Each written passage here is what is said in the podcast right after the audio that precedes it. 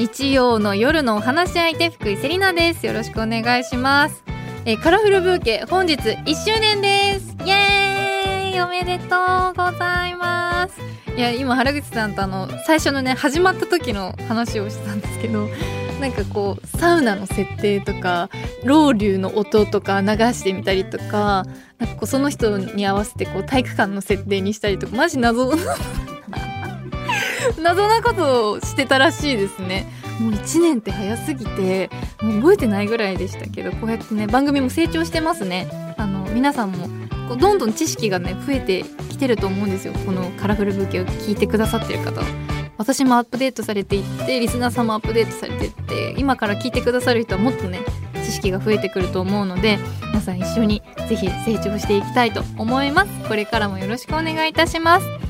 さてこの番組「カラフルブーケ」では性別とか年齢とか職業とか一切関係なく普段はなかなか話しにくいこと家族や友達にも相談しにくいこと世の中に対して思っていることなどなど番組を聞いている一人一人がお話し相手となって何でもおしゃべりしていきましょうという番組です。そして今日はこの後すぐ2020年に Amazon プライムビデオの婚活サバイバル番組「バチェロレッテジャパン」に参加して話題を集めた現代美術家の杉田洋平さん。杉ちゃんとお待ち合わせしております。お楽しみに。え本日あのタイムリーなことにですね「バチェロレッテジャパン」にご一緒に出演されていたコウコウさんがはい。入籍されたということで、こちらは伺ってましたかね？あの僕は親友のつもりなんですけども、ええ。あの皆さんと同じようにネットであの知った感じでですね あのすごい仲が良かったんだなと思って、はいあの 改めて、はい。感じましたけどもうええ大変、ええ。えあのおめでたいことですね。いや本当にそうですよね、ええ。あのすごくあの、こう皆さんご一緒に YouTube ご出演されてたりとかしてはい。あのすごく仲がいいと思ってたので絶対知ってるんだろうなと思ってたんですけど。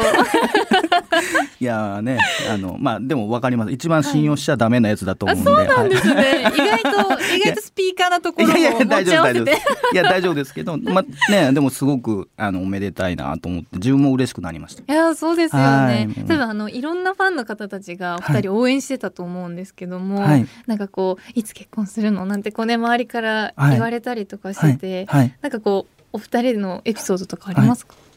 ああそ一回あの YouTube の撮影で、あのお二方のおお住まいというか、はい。で、まあ、撮影のためにご一緒したことがあって、あとまあコークのサプライズの誕生日がありましてあそうなんですね。それで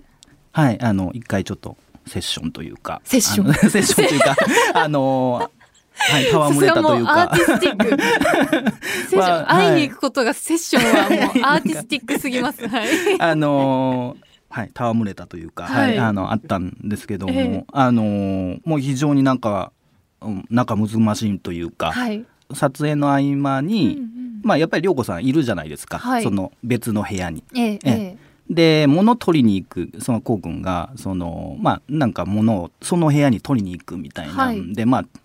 ちょっとその、してから帰ってくるんですけど、はい。もううっすらそのイチャイチャしてるのがちょっと見 見えるじゃないけど 仲良すぎだろうっていう。えですね。もういや素敵よね。すごい。本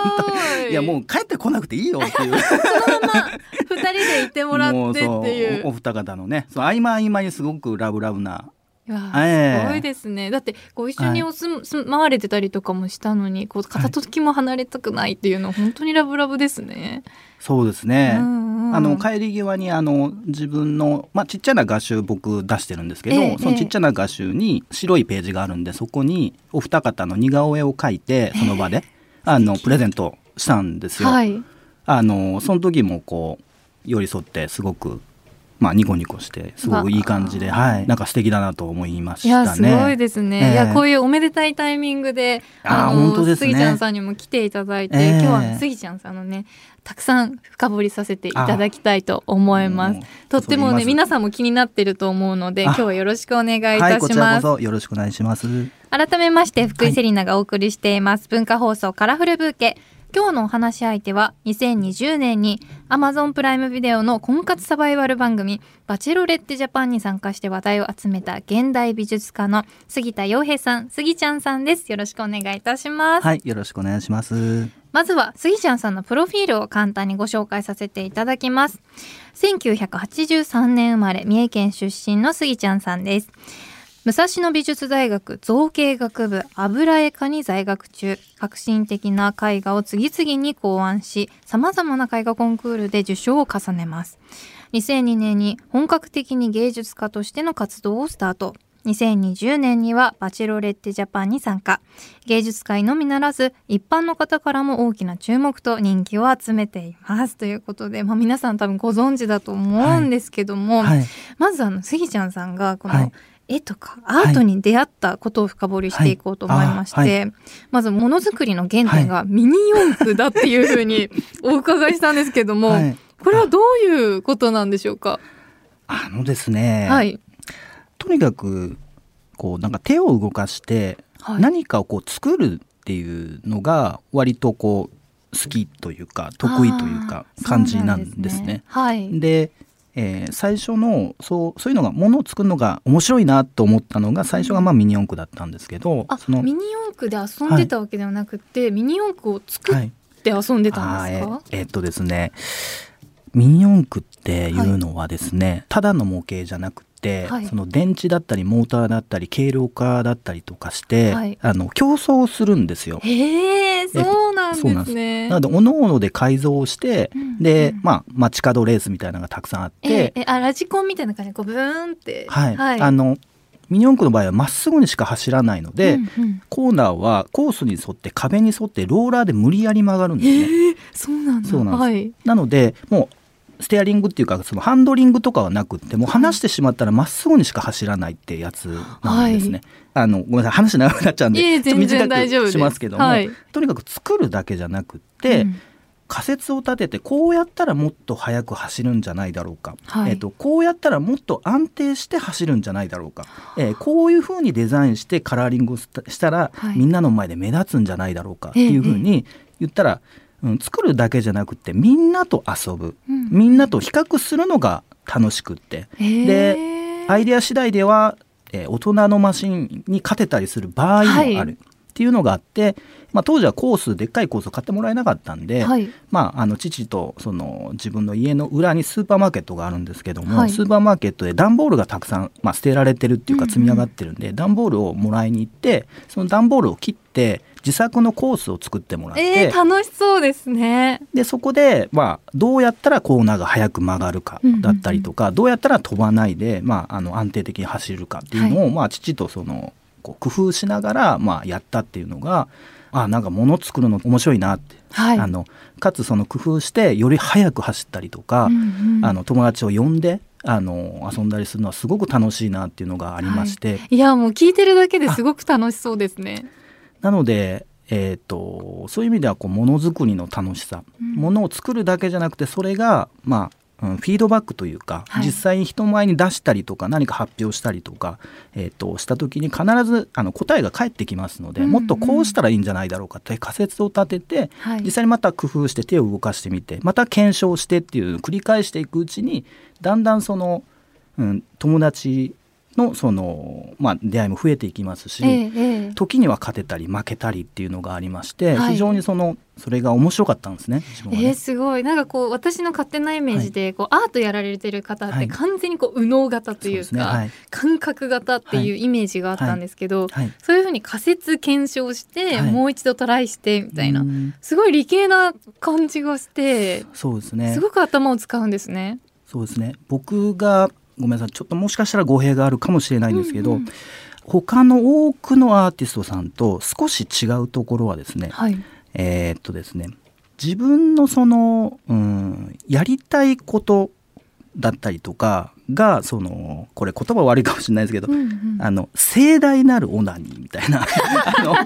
の盛大な、はいはい、あのもう誰にその耳に届かなくても何のフィードバックもなくても、はい、とにかく大きな一番もう迫力のあるオナにしたいっていうアーティストが多いと思うんですけども。でもちょっとイメージある、うん、あね。はいありますね、はい、周りの意見はもう気にしてない僕の世界みたいなイメージあります、ね、はいあの自分もそういうところはあります、うんうん、ありますがただそれと同時に自分のそのパフォーマンスというか、うん、作品でもいいし何でもいいんですけども成果物ですね、何か作品だったり、それがどうやったら伝わるだろうか、どうやったらこの時代に、えー、どういう人にその作品の一部でもいいから楽しさが分かるだろうかっていう、はい、その別の努力みたいなのを同時に育てるっていう感じだったんです、えー、自分は。えー、なのでえーと、よくその画家のプロになるって言ったら、売れる作品を描かないとダメなんじゃないだろうかとか、はい、あとそのマーケティングですよね、うん、あのプロっていうのは売れるためになんだから、はい、自分のやりたくないことをしないとダメじゃないだろうかっていう人が結構若い人でも多いです。えー、あの、えー、若くない人も多いですけど、うん、全然そんなことないです。はい、あの一番売れるっていうのは自分の一番やりたいことをやった人が一番売れると自分は信じているので、はい、なのでどこまでも自分のやりたいこととは何ぞやっていうのを、はい、えっと、追求します。それをやり続けることによってそれと同時にその良さを伝えるって同時にやってるんで、はい、あの自分のその、うん、やりたいことを応援したいっていうファンが増えていくわけです。えーうん、えー、なので一生懸命やってるんですもんね。そうですね、はい、あのそれが今の自分を作ってるんです。うんうん、あのミニ四駆ってうんと自分の走りをを追求するんですよ、はい、かつ他人も見るんです、うん。うん、両方とも育てるっていうのはミニ四駆だったんです、ええ、なので自分の絵を描くっていうこととあとかつその絵を届けるっていうか、うん、どうやったら楽しくなるかっていうのをあの両方とも、まあ、するというか、はい、あのそれが今の自分を、はい、作っていたっていうのがあごめんなさい話話長くなっちゃう。いえいえ素敵です。いやなんかこう、はい自分の好きを突き詰めるってすごく勇気がいるじゃないですか、はい、すごく難しいことだと思いますし、はい、やっぱり私も大学出てるので、大学出てると、みんな同じとこにこう就職目指してたりとかして、そね、そこに当てはまれないとめっちゃ、はあ、どうしようってなってきたりするんですけどそんな必要ないってことなんですね。自分の好きを極めてたら周りが応援してくれるから、そこを楽しんだらいいんだってことですかね。覚悟いりますよね。いやもうだいぶ怖かったです。怖いですよね。いやでももう突き詰められてるのでもうかなりぐさっと刺さってしかも勇気が出たんですけども、ね、やっぱりこのスイちゃんさんの,、あの絵とかを見てると、はい、本当にもうななんだろう、はい、すごいいい意味で捉えてほしいんですけど、はい、炸裂してるなっていう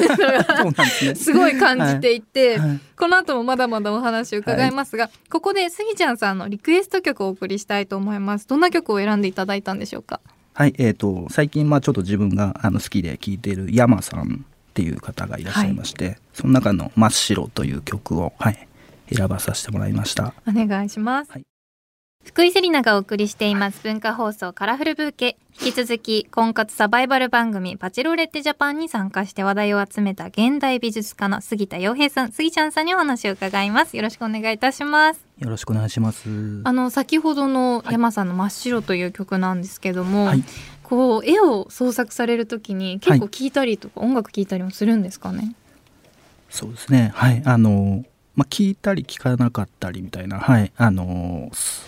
そうですね、はい、必ず聞くっていう感じじゃないですけどね。まあ、時と場合によって、はい、そうですね。なんかこうイメージだと、クラシックでザザザザみたいな、はい、結構イメージもあるんだけどそうじゃないんですかね。ああそうそういうのじゃないですね。なんか、もっと滑らない話とかそんなんですよね。いや、えー、え 割となんて言うんですかね。えーなんかこう主婦と変わらないというか。変わんないですね。えそ,、ええそれこう影響を受けちゃったりしないんですか、はい、あでもなんかその映像が面白くて、はい、なんか制作後回しになっちゃったりすることは結構あれちょっと面白いな面白いなと思って。あそれありますね。書こうと思ってたのに忘れちゃったみたいな、そうまあ後で書こうみたいな、はい、この話が終わったとりあえず一回まっちゃん聞こうみたいな、えー、霧のいいとこまでみたいな。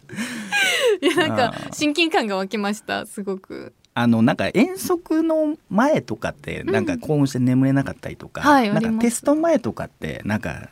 なんか掃除しちゃったりとかするじゃないですか。はいだから作品ってこうなんかテスト前みたいな感じでもうできればその向き向き合うことじゃないですか作品って。はい、なのでなんとか逃げ口実というか そういう気持ちなんですね。なんかこう変なこと言わない。意外でした。今見つけちゃった今完全に。もうなんか湧き上がるものを全身全霊でぶつけに行くんだみたいな感じのイメージだったんですけど違うんですね。ちょっと宿題やらんきゃみたいな。なんかそんな人もきっと多いとは思うんですけどね。前例でっていう。僕僕ももちろん前例でなんですけど、はい、なんか作品ってこう自分の現時点の才能をその可視化するっていう感じなんですよね。はい、っていうことは前回の作品よりもなんかすごくフレッシュでいい作品にならないと、はい、その才能が枯渇してるんじゃないだろうかって不安になってくるんですよ。えー、それが書かなければ頭の中では成功なものすごくいい作品ができてるイメージはできてるんで、えー、自分の才能のなさみたいなのを実感しないでいいわけですよ。はい、ってことは手動かして何か作品を完成ですって言った瞬間現時点の自分の力ってこんなもんなんだなっていうふうに思い知らされてしまうと。アートの世界恐ろしいもう。これあのもう恐ろしいです。ねはい。ごめんなさい。僕特殊なんで そうなんですか。めちゃめちゃ特殊。で見ない方がいいですかね。あの、はい、僕代表でも何でもないんで本当に千人いても僕だけなんで本当に本当に注意してくださいね。僕本当に例外なんで。はい。いやいやだってそういうふうにこう日々自分との戦いじゃないですけど、はい。はい、やっぱずっと続けていくのって大変じゃないですか。こう苦しくなっちゃったりとかないんですかね苦しくねって言うんですけどね、はい、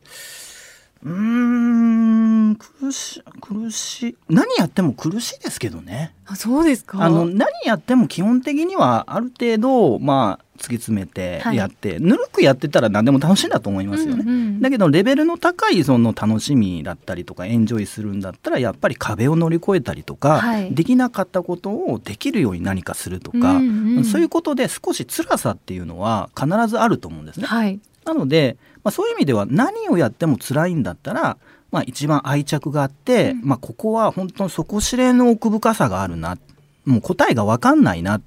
ぐらいすごくそこが知れないなっていう世界。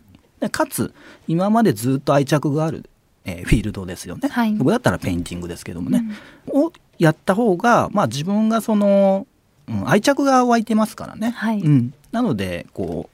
やり続けられるっていうか、うんうん、それはあるかもしれないですよね。いや素敵ですね。ねなんかその一個乗り越えることにその先に楽しさがあるというか、はい、たまにこう忘れがちですけど、うん、こう仕事と向き合ってて好きな仕事と向き合っても、うんはい、こう辛かったりするとあ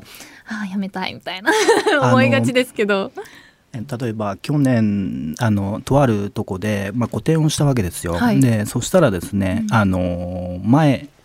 まあ、僕が行く時って、まあ、イベントの日なんでその時にめがけてお客さんたくさん来るわけですよね。ええ、で、まあ、列がうわーってでちっちゃい子がいるわけです、うん、まあ、お母さん連れですけどね。手紙を持ってその震えながらその、はい、本当4歳ぐらいの女の子、はい、えー、で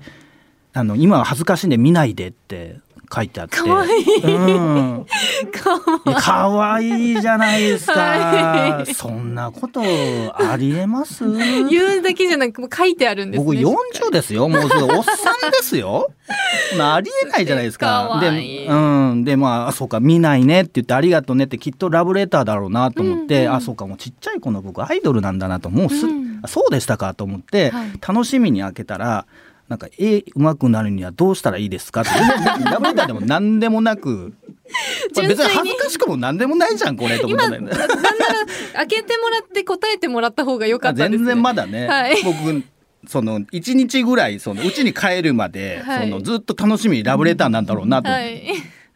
40歳の誤解勘違い自意識感情。そんなことの連続なわけですよ。はい、ね、僕特にお客さんとそのいろいろレスポンスっていうかね、うんうん、DM いただいたりとか、ね、個展でお会いしたりとか、はい、あいろんなイベントでこうあの家族でねいろんな僕の活動を見守ってねくれたり飾ってくれたりとか、はい、その関わりがすごく深いですね。でバチョレって前から実はそうでした。あそうだったんですね。はい、個展中も毎日ってで通り過ぎるお客さんにちょっとでも自分の作品のその良さをできれば伝えたいっていう努力をずっとしていたわけですね。はい、なのでえっと、昔からそのお客さんとの絆が深いんです自分は。あそうなんです、ね、でそれがその例えば悩んだ時とかネガティブな気持ちになった時に必ずそのみんなが買わないけども俺がこのへんてこの絵が好きなんだよって言って買うっていう人が出てくるんですね。はい、でそういう連続の中なので自分はものすごくやれてこれたし、うん、その自分が今日じゃないけどもそのアートの世界を飛び越えて違う世界でそのなんか読んでくれたりとか、はい、まあ別の仕事が入ったりとかするともうとてもそのお客さんはその喜んでもくれるし自分も嬉しいですしね、はい。うんうん、あのそういうみんなで僕一人じゃなくてみんなでその活動してるっていうのがもう強いんですよ。いやそうなんですね。それが楽しみなんですね。はい。いやなんかその以前からそういうふうに足しげくその古典にも自分の古典をこう説明に通ってたということなんですけど、私もこうたまにそういう古典とか美術館行ったりするんですよ。でもなんか絵絵の価値は見てる側が決めるものだみたいなのとか、そういうのあるじゃないですか。想像を巡らせる思がアートなんだみたいな、本当わかんなくて、本当に分かんなくて、はい、その作ってる方からむしろ私も説明を受けたいっ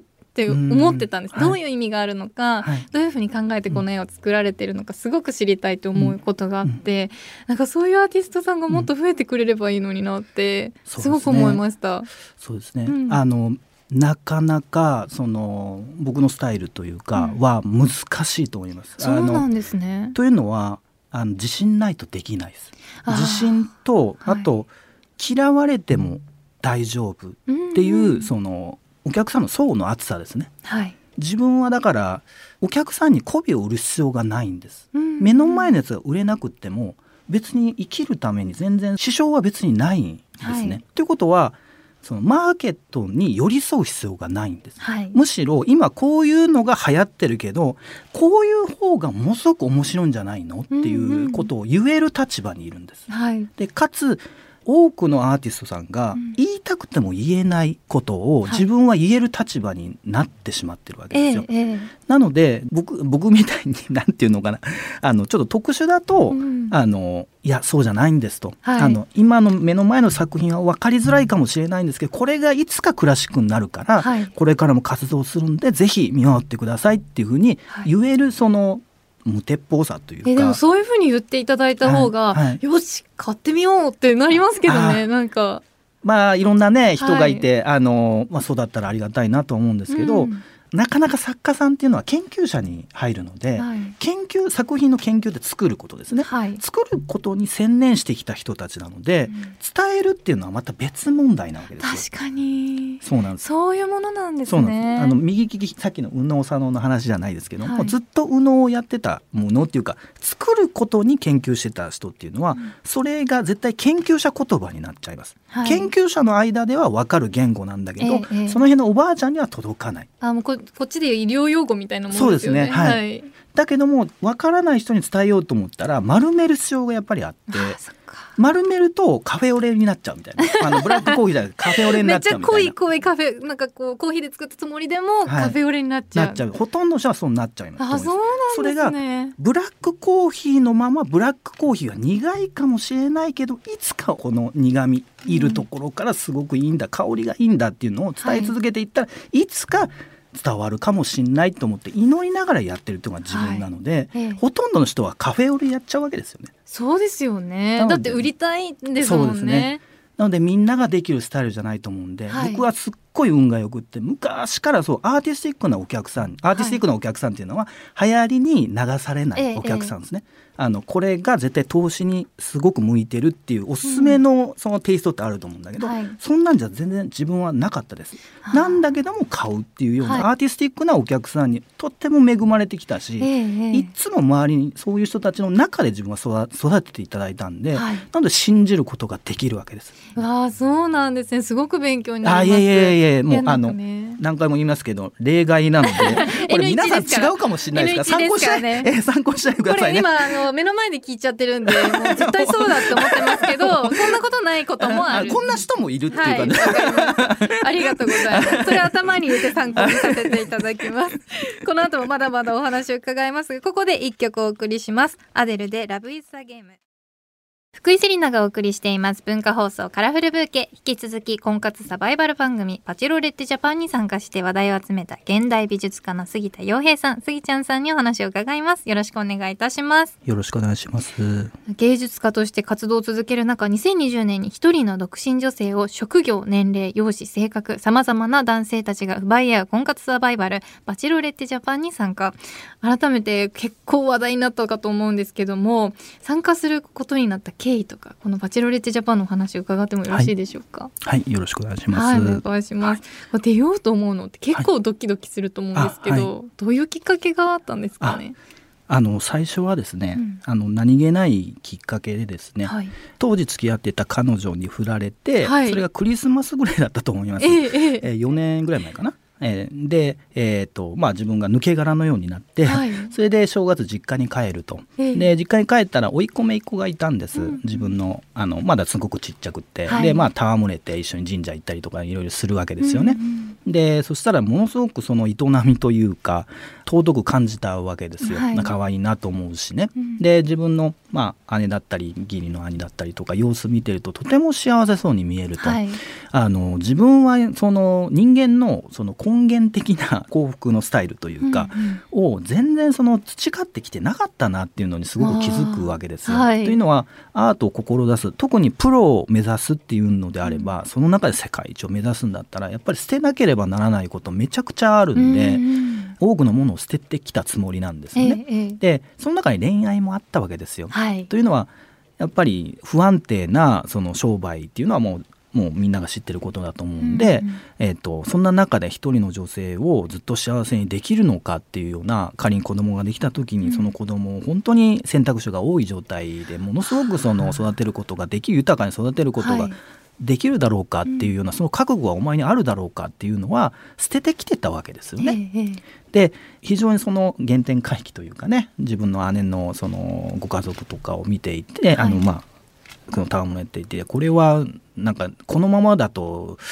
ろくなあの人間にならないんじゃないかっていうのはちょっと思いましてあのちゃんとしないとなと思ってた矢先にネットでそのこのオーディションですよね、はい、オーディションのその情報を見たわけですね。え。でそれで最初はですねなんかタイトルもあんまり決まってなくって、その完璧な女性がいるんだと、はい、でそこでその旅に出るみたいな真実の愛を見つける旅みたいなそういう触れ込みだったので。はい。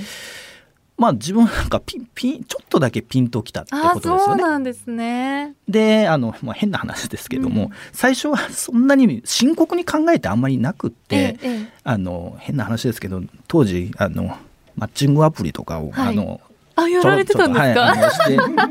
でもう全然、ね、全然もう持てなくってね、もう178センチなんですけど、はい、背が。持って180に2センチ。でも、ね、十分高いですけど、私お会いしてびっくりしました。こんな背高い方だったんだと思って。いやあので職業の欄画家ってないじゃないですか。でも画家って自営業、個人事業主だから自営業みたいなもんだからもう経営者にしたれと思って 経営者に書いて。でそれで経営者にしたらやっぱりわりかし返信があるっていうかあのいいねもあるじゃないですか。そうそうそう来るじゃないですか、来るんだけど向こうが思ってる経営者だどうじゃ全然僕ないんで、えー、キラキラも何にもしないんで、あれ違うじゃんってこと大体離れていく。会えもしないっていう。そうシビアな世界 そうそうそうそう、そういうのがありましてあの材料があったわけです。名前と職業と、なんかどんなデートをするかとか、そういうあのオーディションのこのフォーマットだったんで、はい、でマッチングアプリにその写真あれじゃないですかいるじゃないですか、はい、僕もなんか横顔みたいなやつを入れてたんで。マッチングアプリでもよくあだから横見。その材料が揃ったんで、はい、送りやすかったんですよ。あ確かに。もう そう同じだから。送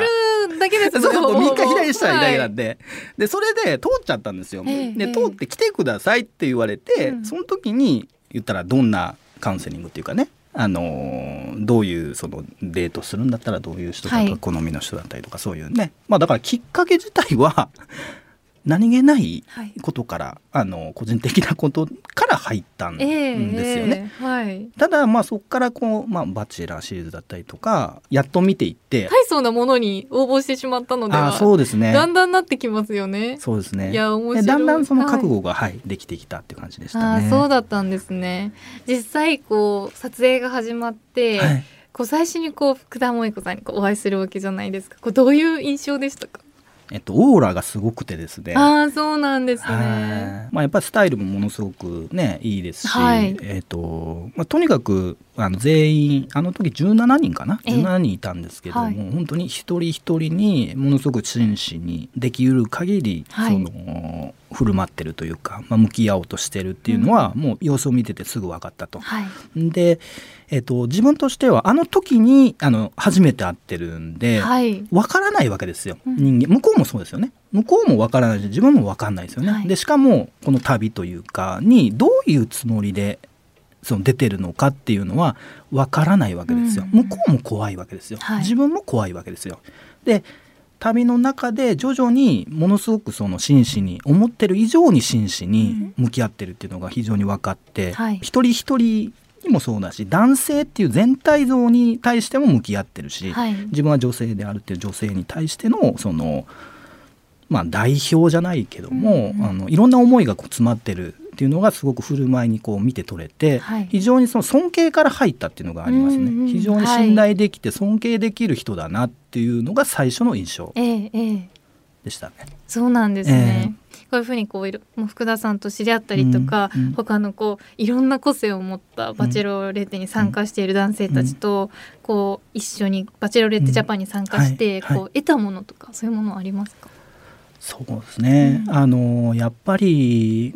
ああいうこう一種のうん、エンターテインメントというかああいうコンテンツですよね、はい、に出るってことは、えーと、第三者の目がたくさんこう多くの人に見られるってことですよね。はい、それはいい部分もあるし、えーと、そうじゃない部分もあるかもしれないですね、うん、そんなのは出る前から予期できるわけじゃないですか。はい、ってことはあそこにこう参加を決めてそのできればできるだけ時間を作りたいってこう頑張ってた人たちっていうのは、うん、ものすごい覚悟の上、はい、すごい覚悟のまたさらなる覚悟の中で参加されたんだと思うし、その後も生活してんのかなっていう男女問わずね、思うんですよね。もうそれだけでもやっぱりすごく僕は尊敬に値するっていうふうにすごく思うんですよね。はいうん、で実際のところ似たような人っていうのはいないんですよやっぱり、はい、みんな背景も違うし夢も違うし幸福感っていうか恋愛感も違う人たちがみんなたまたま背景も年齢も違う人たち国籍も違うかもしれない、はい、そういう人たちが集まってきてるので言ったらうん、一緒に生活したり旅を共にするっていうのは、うん、自分があの時こういう選択をしていたらこうなれたのかもしんないなっていう像が17パターンあったってことなんですよね。えーはい、それは男性のパターンですけども。うんうん、なので自分はこうなんだろうな自分がすごい勉強して、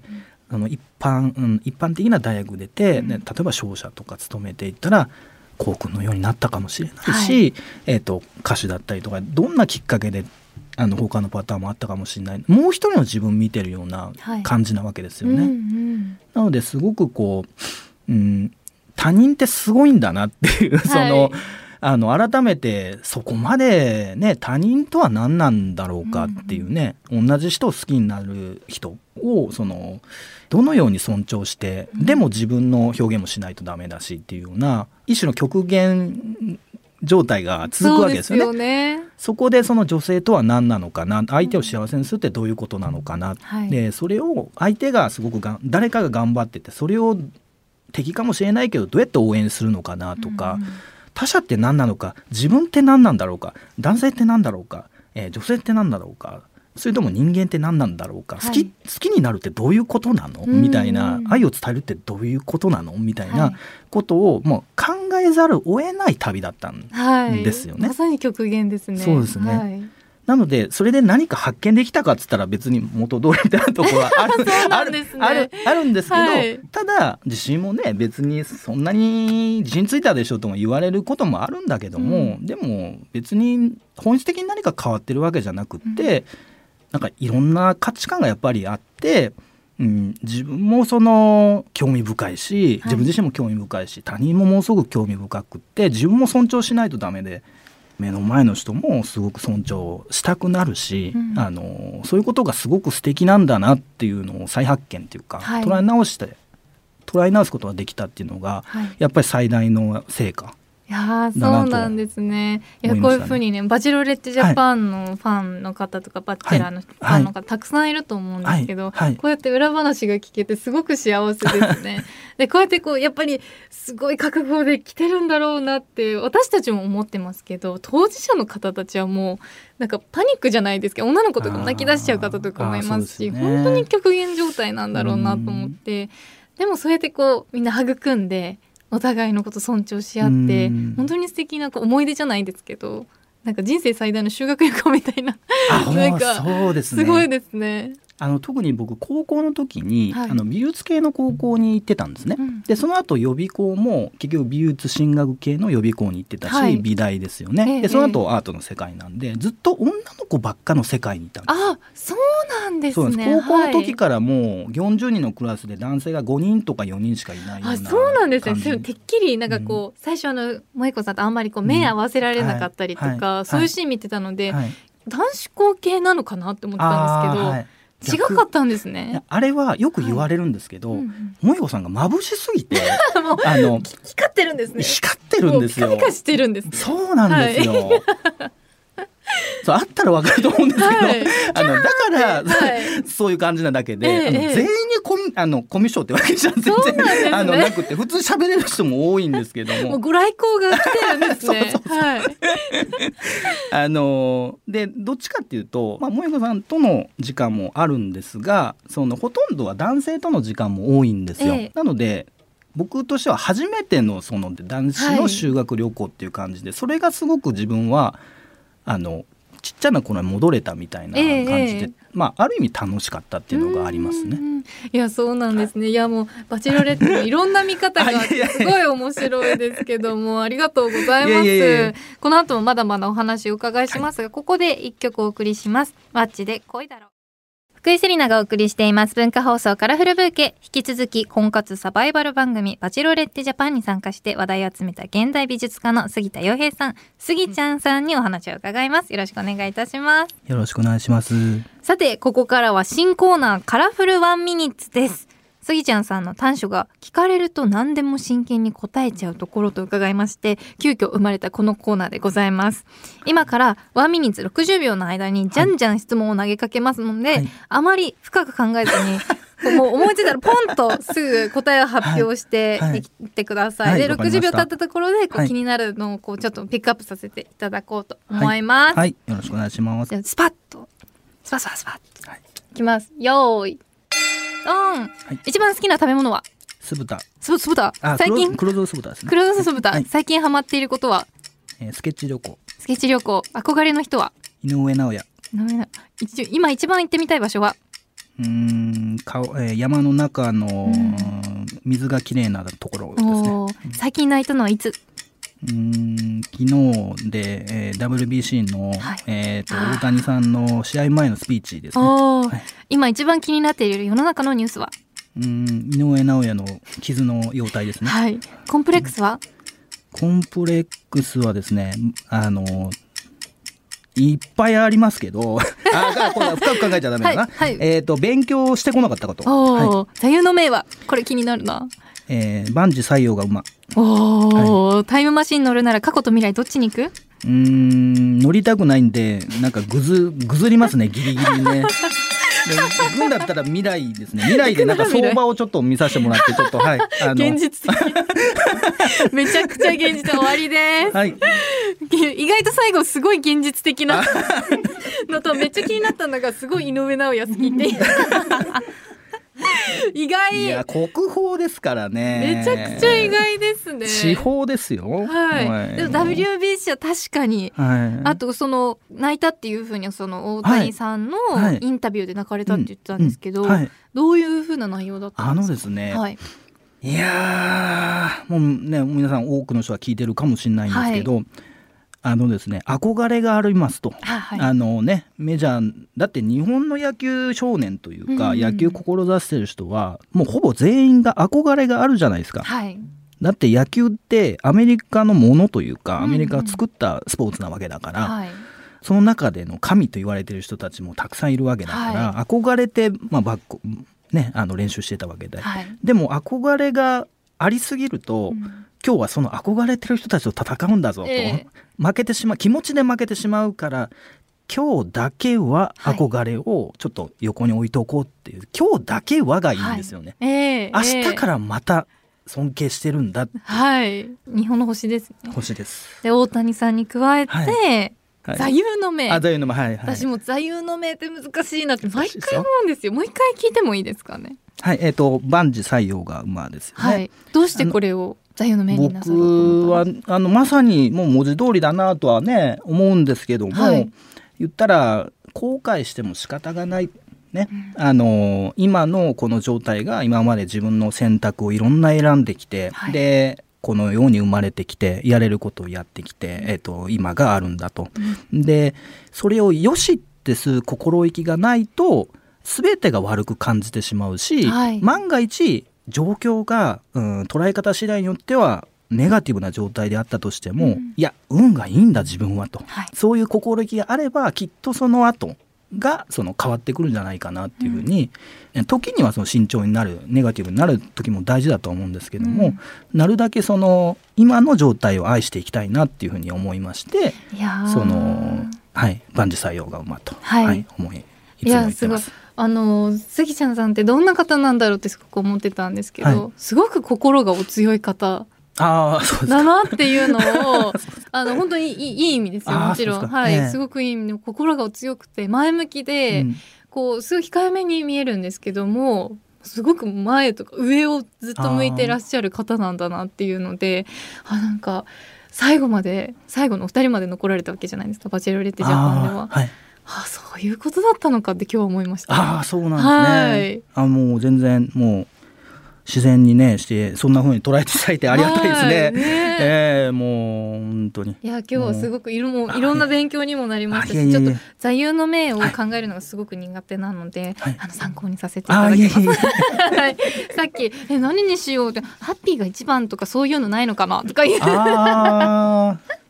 そういうなんか意味の座右の銘ないのかなとか言って。名言集みたいな探してたんですけど 本当に恥ずかしいなと思いまして本当にちょっと考え直して出直してこようと思いましたありがとうございます。いやたくさんね楽しいお話を伺いさせていただいたんですけども、はい、残念ながらそろそろお別れの時間となってしまいました、はい。はい、最後に今日スギちゃんさんがリスナーの方に届けたい一言を花言葉にして、番組で素敵な花言葉のブーケを作りたいのですがスギちゃんさんの言葉いただいてもよろしいでしょうか？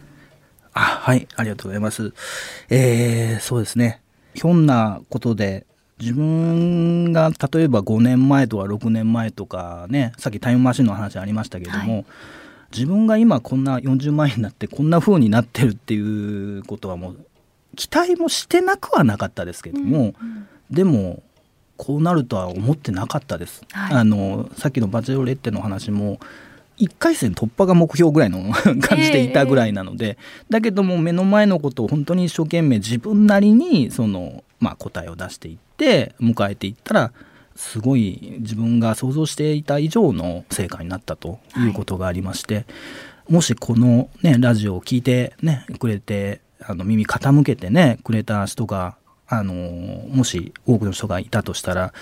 僕もものすごくそのアーティストの中ではちょっと変わり種というか、うん、あのスタイルとしてはものすごく変わり種なんで、ね、あのいいことも悪いこともあるんですけども心細い中中でもまあ自分なりにこうあの答えを出してマイペースにやっていくつもりで勇気を出してやっていこうかなと思ってるんで、はい、あの一緒に頑張れたらいいなと、はい、思っております。えー、長すぎて 一言じゃない えというかカラフカラフルブーケというか、はい、えっ、ー、とはい、えー、いいんです。あのあればある？ほど大きい花束になるのでいいんです。はい。あのあのかはしょると感謝してますと。はい、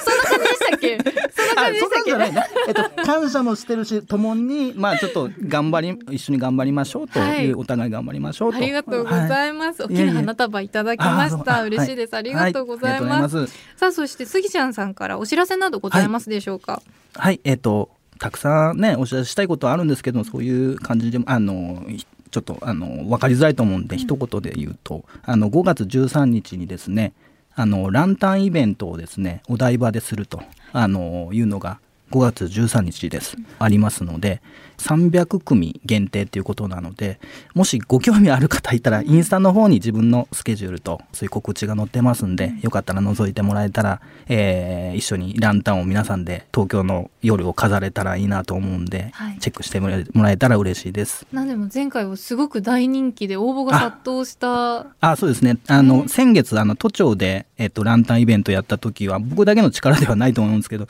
1万9000人応募が、はい、あったということなので当選は300 300人、はい、すごい倍率ですよね。そうですね。知り合い誰もいな,、い、なかったんで初め初見の人ばっかだったんで、はい、はい、なので皆さんもしねちょっと興味があるという方早めに応募するのがいいかもしれないですね、あそうですね、あの応募特設サイトがあのもう少ししたらできると思うんで、よかったらチェックしてみてください、はい、皆さんぜひチェックしてみてください。というわけで杉ちゃんさん今日はありがとうございました、またお話ししましょう。はいありがとうございます